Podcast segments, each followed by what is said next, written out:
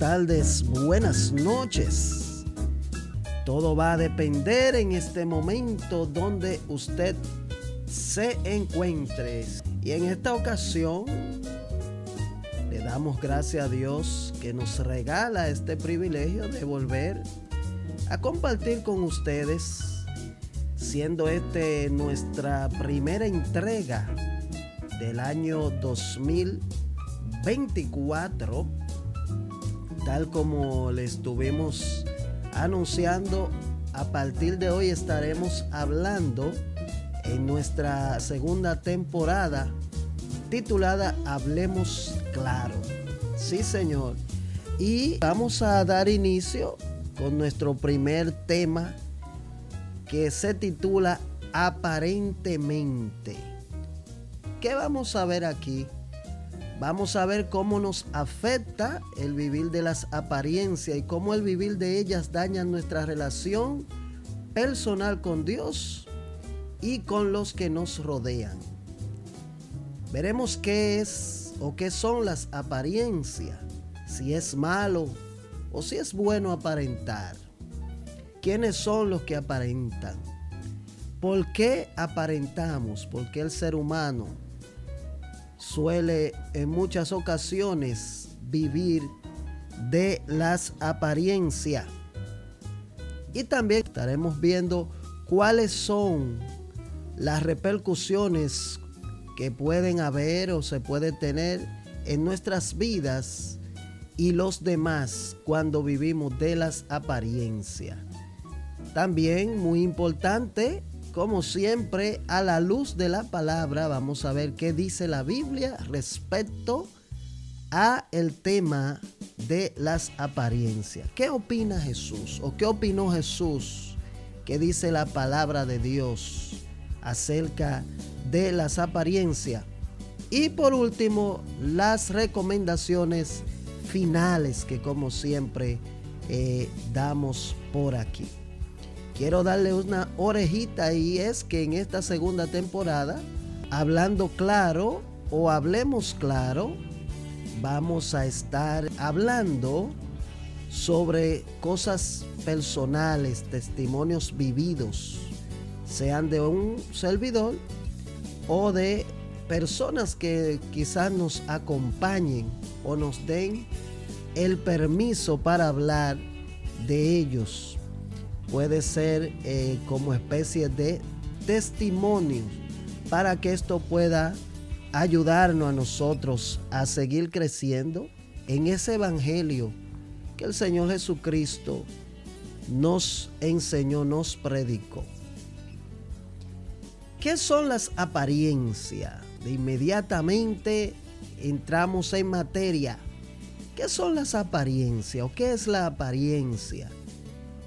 Nosotros eh, estuvimos buscando, ¿verdad? También para estar más claro en el diccionario, para dejar las cosas claras, como nuestro tema de nuestra segunda temporada. Eh, y dice que las apariencias es el aspecto o parecer exterior de alguien o algo. Tiene mucha lógica. Es el aspecto o el parecer exterior, lo que se ve en otra palabra, a simple vista de alguien o algo. También dice que es un conjunto de cualidades o circunstancias con que se muestra o se percibe una persona o una cosa. Y también dice cosa que parece real pero no lo es. Aunque no estoy de acuerdo en ese último punto, porque no siempre es así. Recuerde que la primera parte dice aspecto o parecer exterior de alguien o algo. Lo que se ve a simple vista. No necesariamente lo que se ve a simple vista siempre es, es falso. ¿Verdad? Y eso vamos a estar viéndolo más adelante. Sinónimos de apariencia, eh, aspecto, eh, pinta, hoy día se menciona mucho eso, especialmente en nuestro país. Cuando usted se viste, se pone algo para salir por ahí, te, me puse una pinta. O sea, usted con esa vestimenta, usted está aparentando. lo que se ve se está aparentando, se está mirando algo en usted. Usted tiene una pinta diferente. Lo mismo se eh, pasa cuando el semblante de alguien cambia, sea por enfermedad, por situación que esté pasando, su semblante cambia, usted no te ve una pinta como medio rara, ¿verdad que sí? También el aire, eh, tú tienes como un aire, un flow, ¿verdad? Eh, de rico, tú tienes un aire de... ¿Qué es lo que tú te crees? O sea, también eso es un sinónimo de apariencia. En semblante, tuvimos diciéndolo ya, lo que usted refleja en su rostro, a simple vista, presencia, una persona, por ejemplo, un vendedor, se le toma en nuestro tiempo, como es por apariencia la cosa, a un vendedor se le toma en serio o no de acuerdo a su, a su vestimenta, a lo, que, a lo que se ve, a su presencia.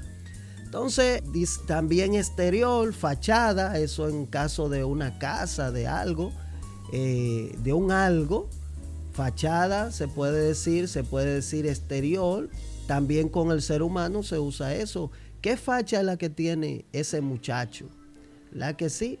Eh, envoltura, nos pasa mucho a veces los regalos de diciembre, eh, las, las envolturas hacen una apariencia y cuando usted le toca abrir el regalo muchas veces para nada concuerda con la envoltura. Esos son algunos sinónimos de lo que es apariencia. Traigo esto a colación para que estemos algo más claro sobre el tema que nosotros estaremos hablando y usted me entienda cuando decimos que no necesariamente cuando alguien aparenta está mintiendo sobre ello. Cuando hablamos de aparentar o vivir de las apariencias, no necesariamente o no siempre se trata de alguien que trata de hacer creer algo que no es o que tiene algo que no tiene, aunque casi siempre aparentar signifique para nosotros esto, pero no siempre es así o no siempre será así. Aquí podemos notar que según algunos diccionarios la palabra apariencia se refiere al aspecto exterior de una persona o de una cosa, de un algo.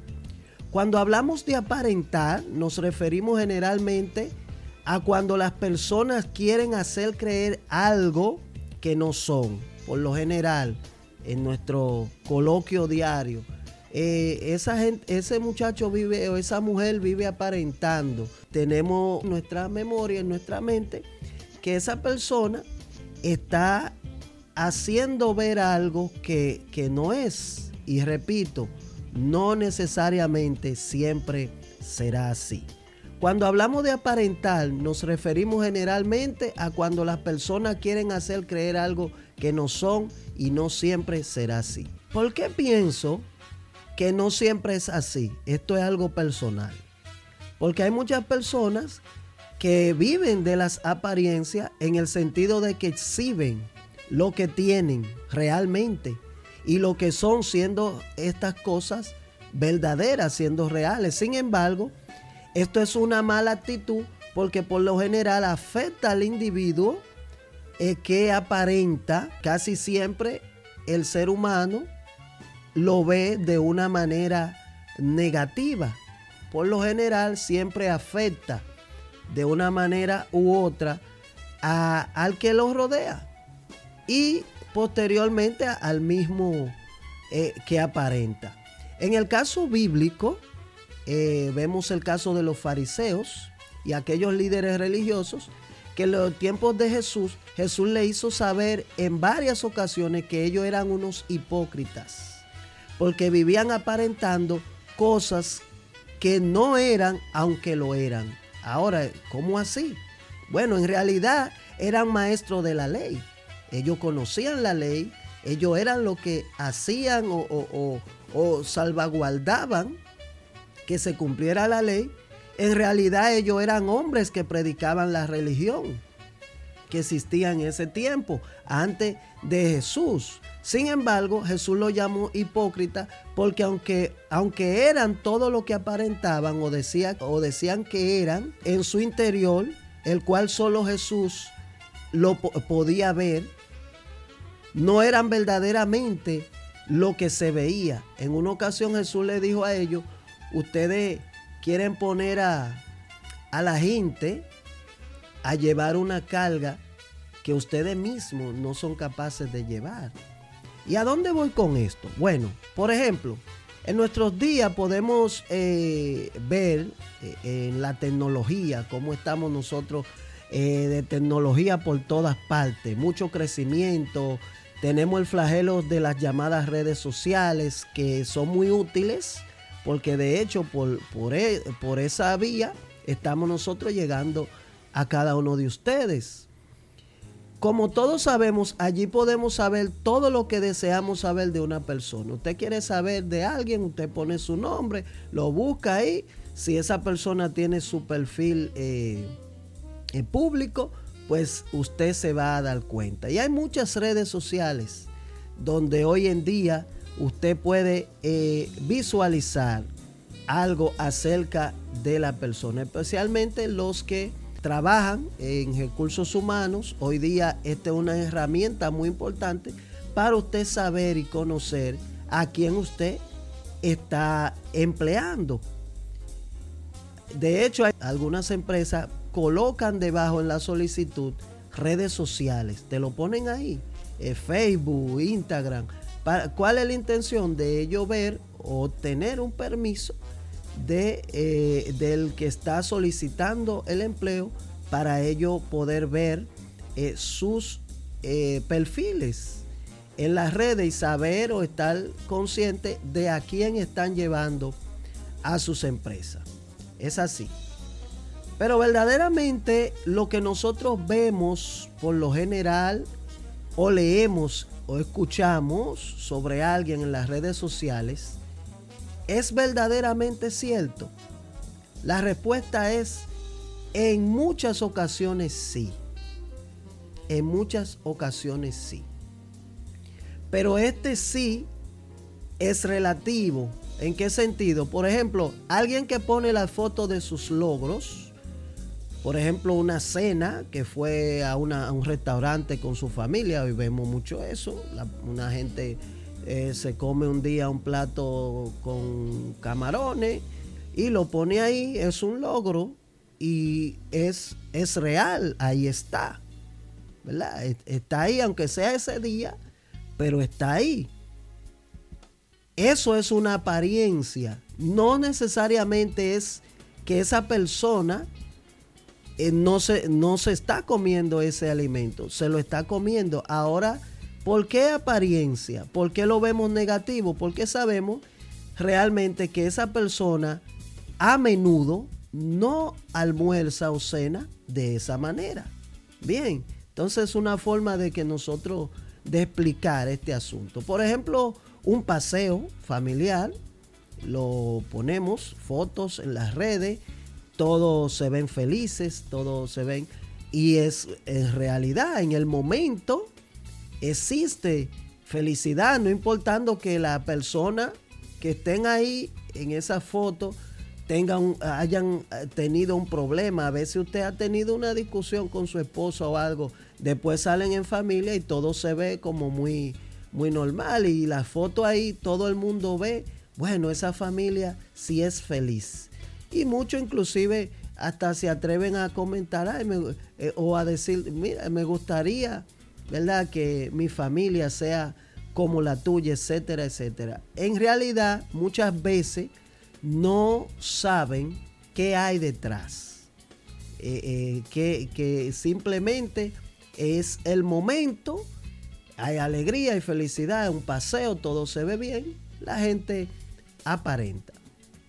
Todo lo que deseamos saber, es como le dije, de una persona, podemos encontrarlo ahí. Ahí vemos su graduación, vemos sus, sus actividades diarias. Eh, eh, muchas veces no todos lo ponen porque diariamente no viven una vida feliz o como quieren aparentar. Solamente si usted se fija en la mayoría de redes sociales, vemos cosas buenas, eh, felicidad, armonía, paz y alegría.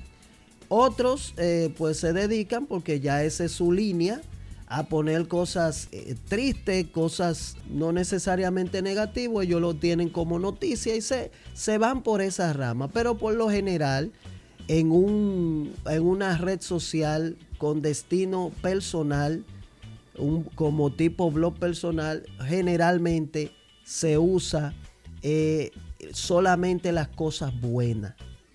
Ah, bueno, cuando muere un, familiar, pues ponen ahí la, el lacito negro. Eh, ¿Por qué? Porque ahí todo el mundo se, conduele y, eh, lo siento mucho y todo. Ahí tú tienes inclusive muchos likes, muchos views, etcétera, etcétera. O sea, todo es relativo, por eso decía, todo va a depender con la finalidad. Inclusive ahí, aún, aún cuando muere un familiar, un ser querido, muchas veces, aún ahí es apariencia.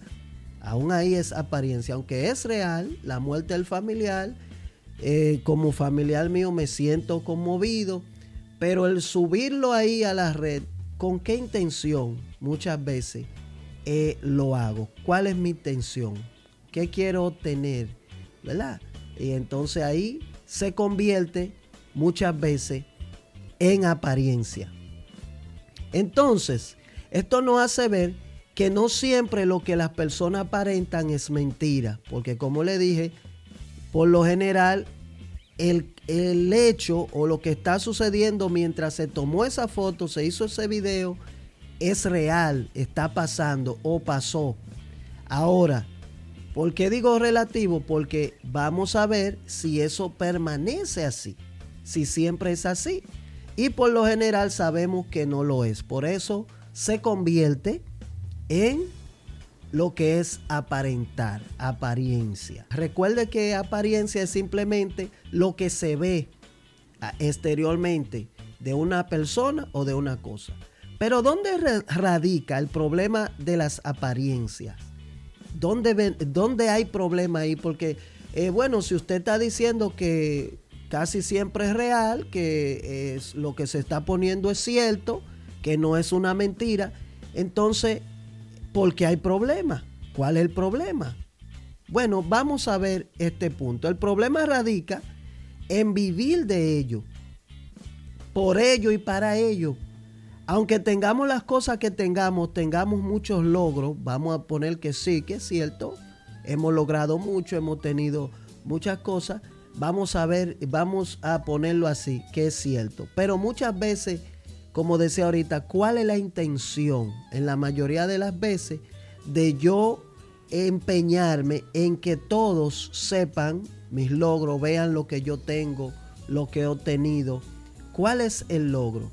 ¿Por qué? Porque eh, aquí entonces esto, eh, el estar tan empeñado en que se vean, que sepan, eh, esto se viene convirtiendo con el tiempo, nos lleva a ser orgullosos nos lleva al orgullo. Entonces ahí viene el problema. Nos lleva al orgullo por ello y hacer que otros vean lo que somos, tenemos o logramos, sí puede llegar a ser peligroso. El problema radica en el vivir de ello y para ello.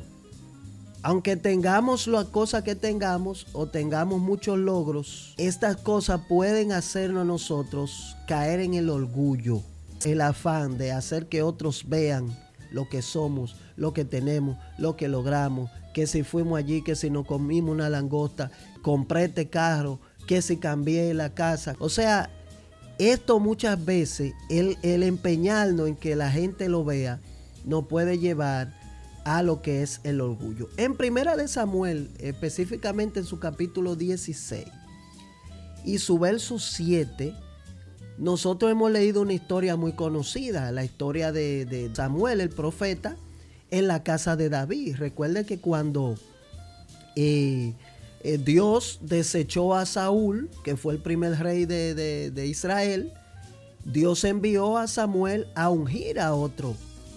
Y le dice específicamente, ve a casa de Isaí, allí tú vas a ungir uno de los hijos de él.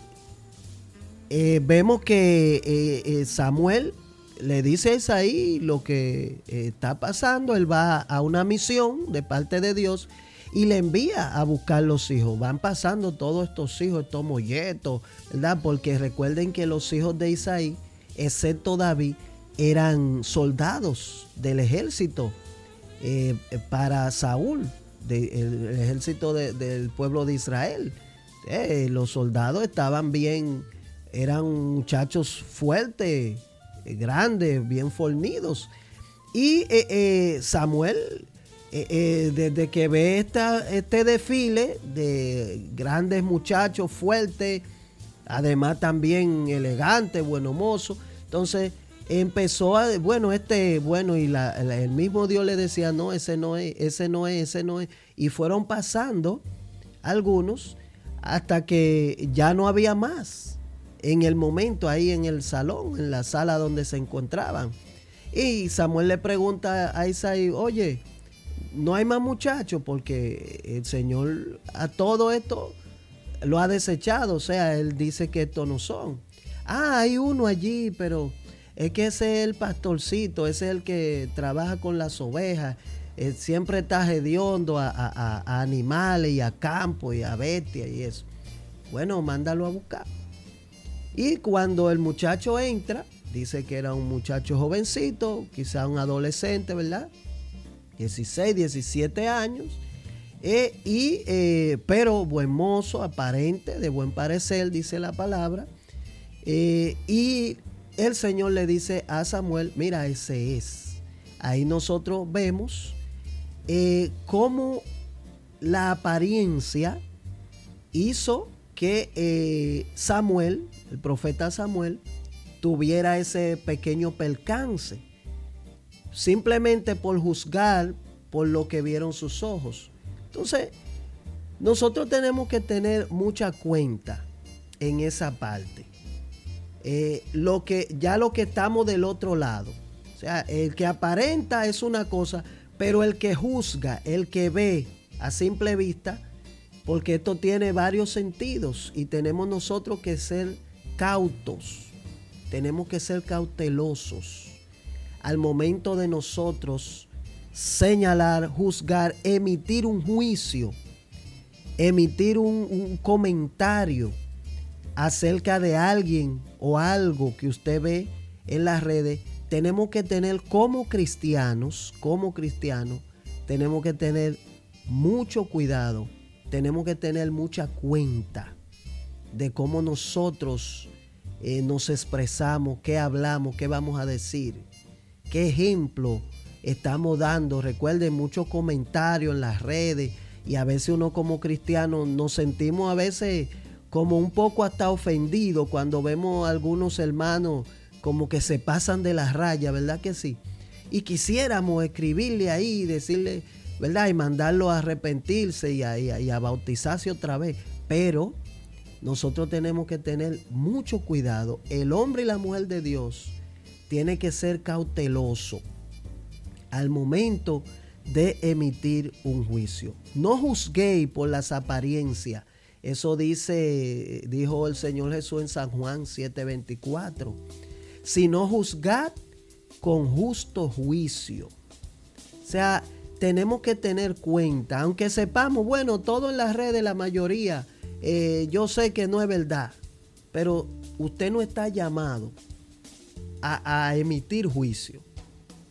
Usted no está llamado, vea y calle. Y si le molesta lo que usted ve, deje de ver deje de ver, eh, váyase a leer la Biblia, búsquese un libro de un hermano, muy pronto viene nuestro libro, así que desde ahora se lo, recomenda, se lo vamos a estar recomendando. Búsquese un buen libro de un hermano, de un cristiano, o, un libro secular, pero que usted sepa que, que le va a ayudar a crecer como persona, como cristiano, como ente en esta sociedad. ¿Qué nos demuestra este verso que dice no juzguéis por las apariencias?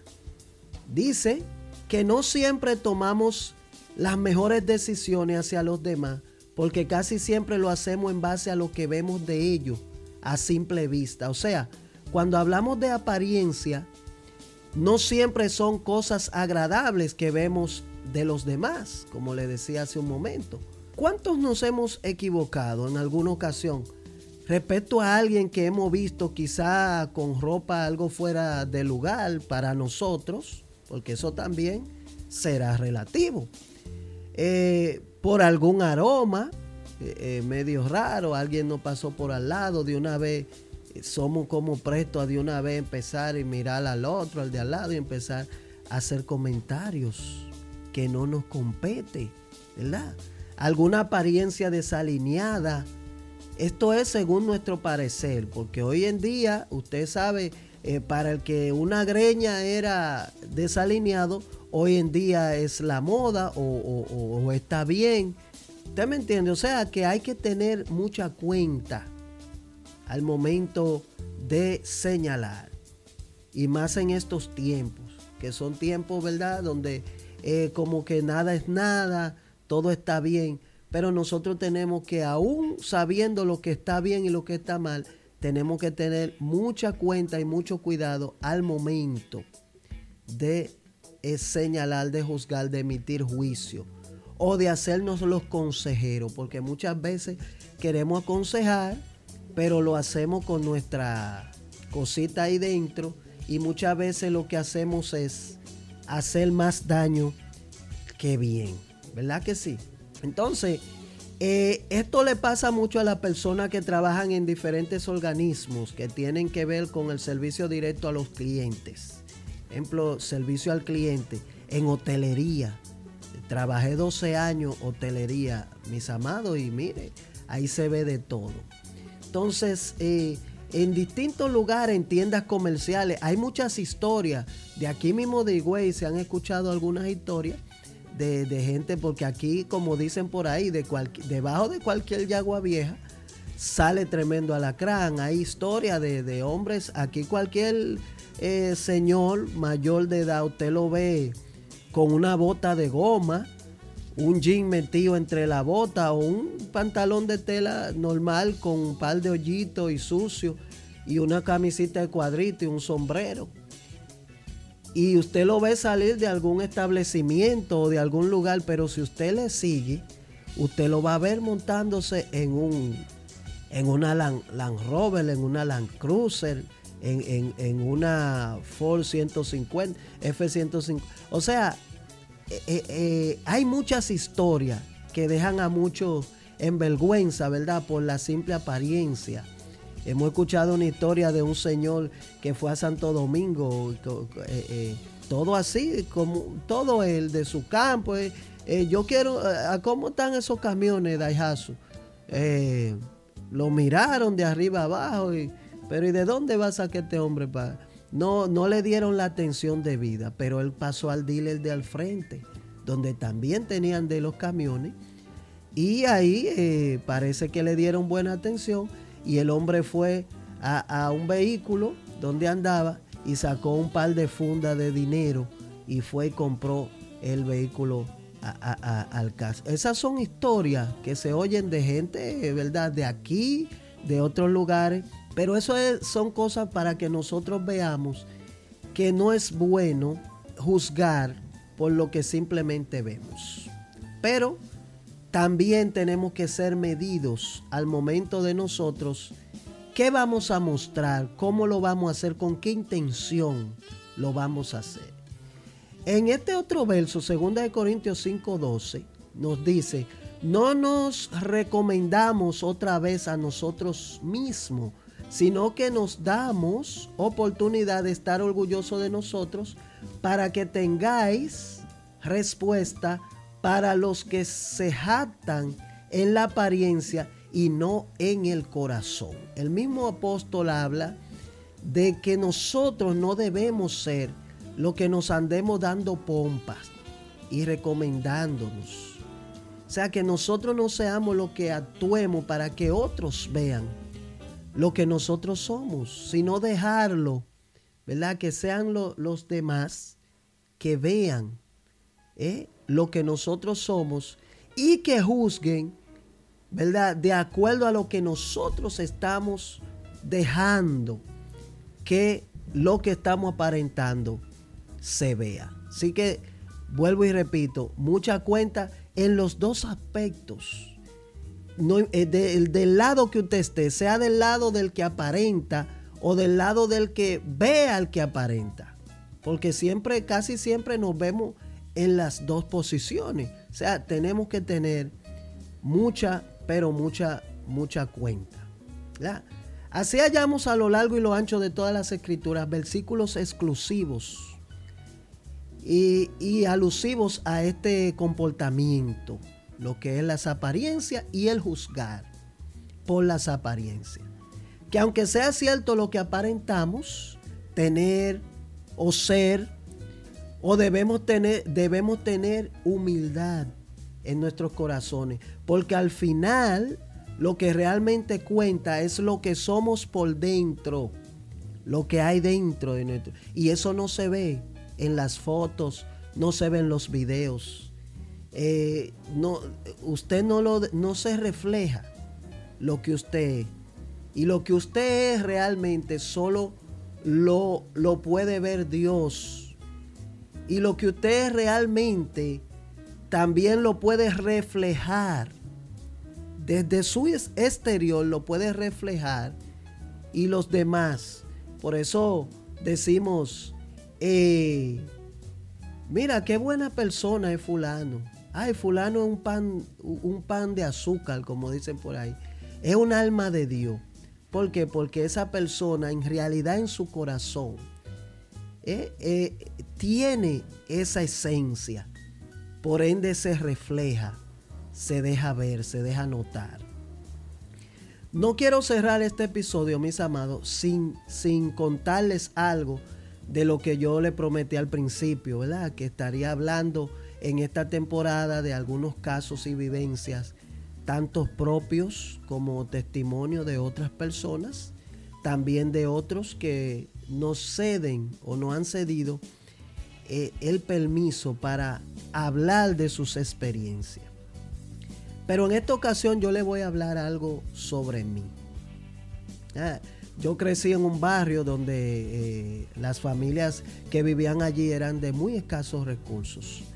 Nuestros padres trabajaban para vivir del día a día. Mi mamá, mi papá tenían que fajarse duro. Nosotros éramos eh, una familia grande, éramos ocho hijos, yo, yo el mayor, y bueno, e, en medio de ese caos de, tantos niños, ¿verdad?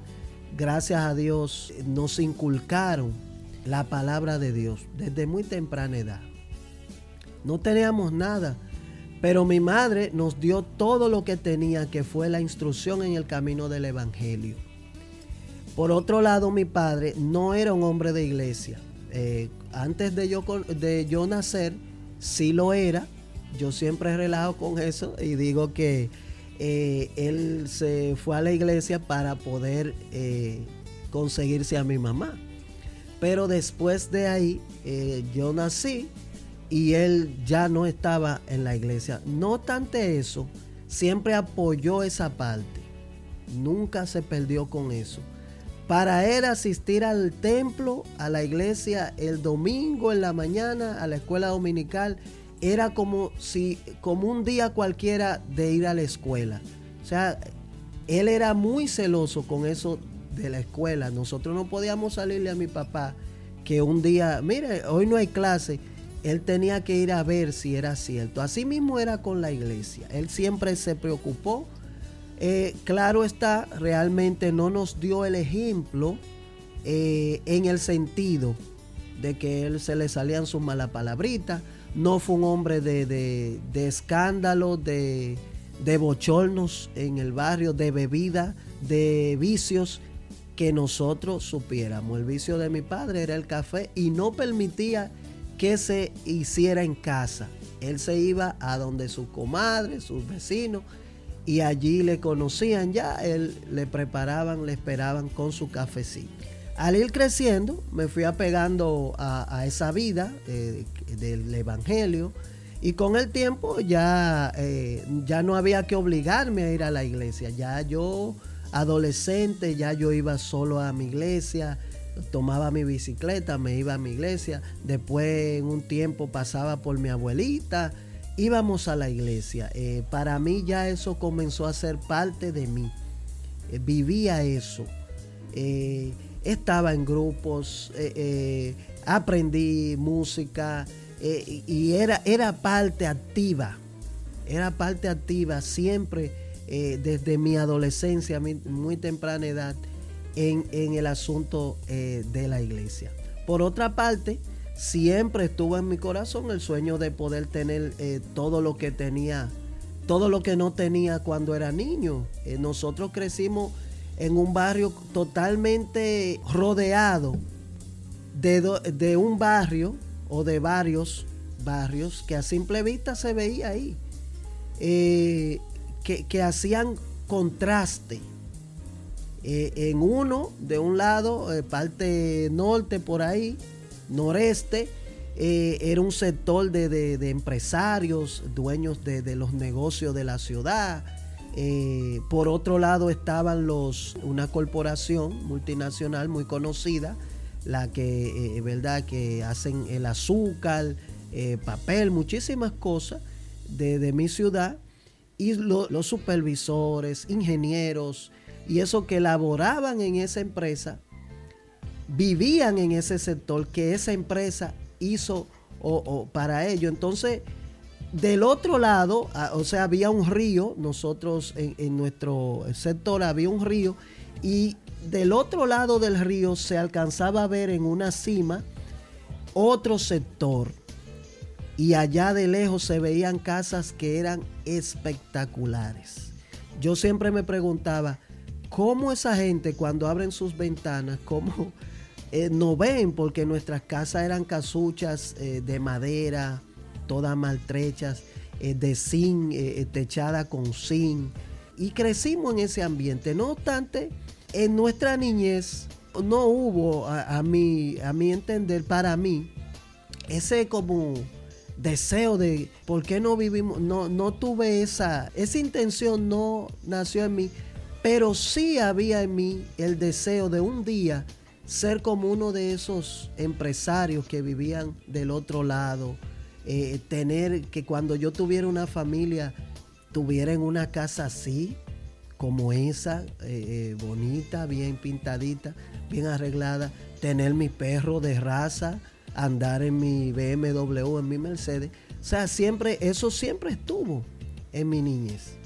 Así que estudiaba mucho porque se decía, bueno, si tú quieres llegar a tener, a ser grande, a ser profesional, tienes que estudiar. Con el tiempo, a mi muy temprana edad, comencé a trabajar. Era apenas un adolescente de algunos 16 años y conocí, comencé a, conocer el dinero, las cosas que se podían tener con este, sobre todo sin tener que esperar eh, eh, que papá me comprara, ¿verdad? Ya no tenía que esperar que papá cobrara o mi mamá pudiera para comprarme X zapato o, los tenis que quería. Ya estaba laborando, trabajaba, me ganaba mi dinero y podía hacerlo. Ya eh, comencé a ver eso. Comencé a ser eh, de mí alguien diferente a los planes que Dios y aún yo mismo tenían para mí. O sea, mis primeros planes en cuanto al camino y a las cosas de Dios ya el, con el tiempo, eh, ya en mi juventud, el ganar el dinero y, todas estas cosas me fue, fue cambiando mi mentalidad. Entre mis 17 y 18 años, elaboraba en lugares que, demandaban ya más compromiso, ya no era medio tiempo, eh, que en la mañana estaba en la escuela y en la tarde iba a dejar dinerito, o viceversa. Eh, un año en la mañana estaba de jardinerito, en la tarde de, escuela, eh, ya tenía otros trabajos ya con más compromiso.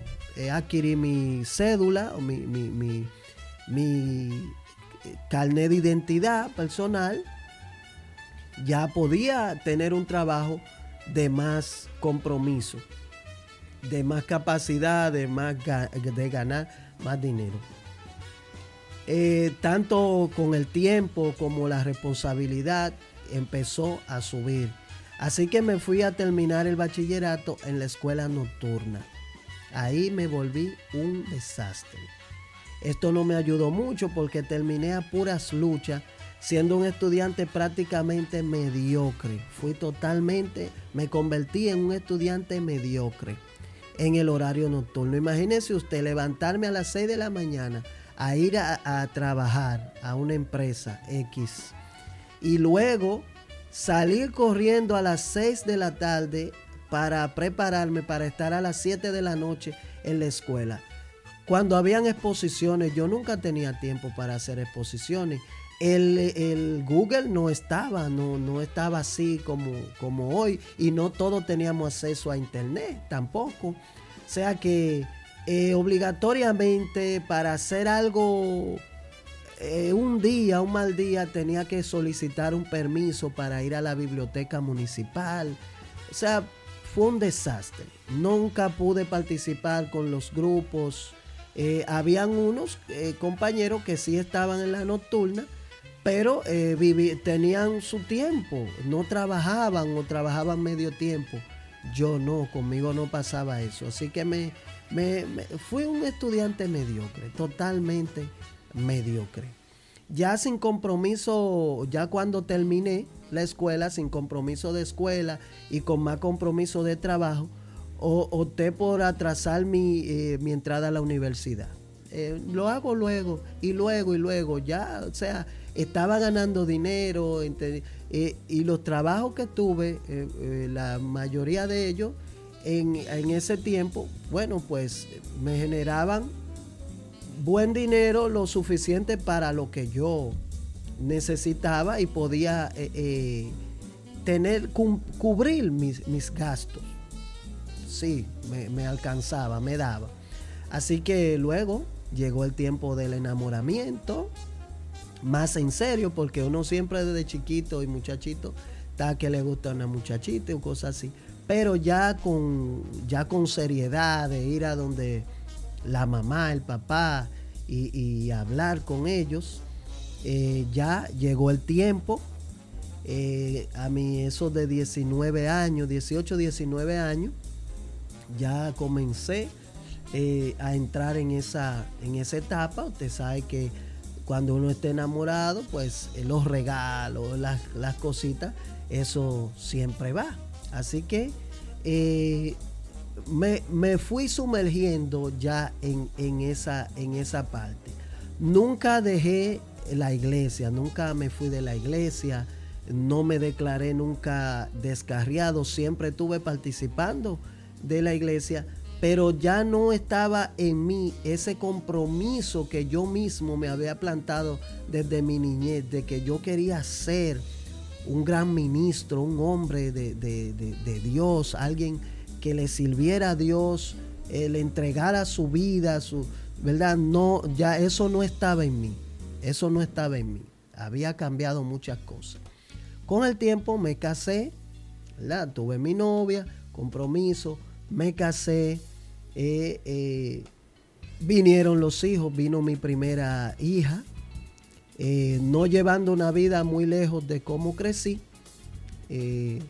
Un buen día conseguí el que yo llamé o he llamado el trabajo de mi vida. para mí ese fue el trabajo, fue un trabajo que cambió mi vida completamente en ese tiempo. Para ser breves, tenía, contaba en esa etapa, en ese tiempo con 23 años. Pero debido a ese trabajo, eh, ya para mis 25 años, ya yo prácticamente como ser humano, yo estaba realizado, yo lo tenía todo. Tenía, que tenía mi casa, tenía vehículos, eh, trabajo, buena posición, ¿verdad que sí? Eh, qué sé yo, la gente, consideración de la gente, muchos amigos no se pueden quedar, los amigos, eh, y, comencé a ser, a, ser parte de, grupos eh, sociales en medio de, la sociedad. Comencé a conocer personas, muchos, ¿verdad? Me conocían, me veían en el ambiente en que me movía, se acercaban a mí, otros de acuerdo a, las circunstancias que se estaba viviendo en el momento, como clubes y cosas así, pues eh, comencé a, ser parte de eso.